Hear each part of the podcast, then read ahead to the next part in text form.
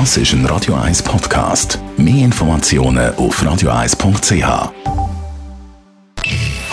Best auf Morgenshow wird Ihnen präsentiert von der Alexander Keller AG. Suchen Sie den besten Zügelmann, müssen Sie zum Alexander Keller gehen. alexanderkeller.ch Ja, heute ist Welt-Linkshänder-Tag. Jawohl. Linkshändige Kinder wurden äh, früher beziehungsweise bis in die 90er Jahre des letzten Jahrhunderts hinein auf rechts umgeschult. Das war eine Tradition, man meinte, es müsste so sein und es hat tiefe historische, religiöse Wurzeln. Man meinte, die linke Seite sei die böse Hand, die schlechte, die schmutzige, vielleicht die Hand des Teufels und ähm, das ging auch in die Erziehung mit hinein. Mittlerweile ist Linkshänder sie absolut kein Problem mehr. Wir tun sie nicht mehr umpolen, umschulen und wir haben im Radio 1 Team Linkshänderinnen und Linkshänder, zum Beispiel Linda Gwerder. Ich weiss einfach, dass ich als Kind alles meiner Schwester nachgemacht habe. Die ist aber Rechtshänderin. Und das heisst, am Anfang habe ich alles mit rechts gemacht, so Zeichnen, Malen und so, was man so macht als kleines Kind,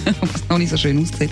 Und ich habe aber das total unrealistisch gefunden. Auf der linken Hälfte, also Seite vom Blatt, ist mir das komisch vorgekommen, mit der rechten Hand etwas herzuzeichnen. Also habe ich immer gewechselt. Und dann habe ich einmal auf der linken Blattseite mit links etwas gemacht und rechts halt mit rechts. Und als Linkshänderin oder Linkshänder ist man eh in bester Gesellschaft. Das sind zum Beispiel Maler wie der Michelangelo und der Picasso Linkshänder gewesen.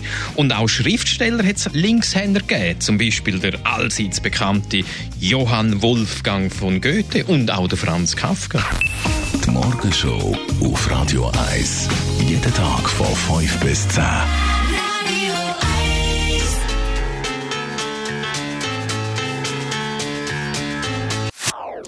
Das ist ein Radio 1 Podcast. Mehr Informationen auf radio1.ch.